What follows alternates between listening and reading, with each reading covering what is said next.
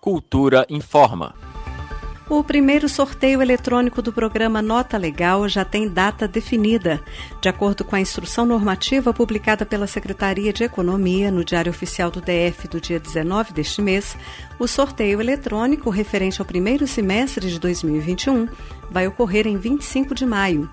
O contribuinte que não quiser participar do sorteio pode cancelar a participação até 31 de março, fazendo o registro no site do programa Nota Legal no endereço notalegal.df.gov.br, acessando a área restrita. Para este sorteio serão contemplados 12.600 bilhetes, serão distribuídos 3 milhões de reais em prêmios que vão de 100 reais a 500 mil reais. A data prevista para a divulgação do resultado do sorteio é 14 de junho. Os consumidores sorteados devem fazer a indicação da conta bancária para o crédito do prêmio no site do programa Nota Legal. De acordo com a Secretaria de Economia do DF, o pagamento vai ser feito em três lotes, dependendo do período de indicação da conta bancária. O primeiro lote vai ser pago para quem indicar a conta até o dia 20 de junho.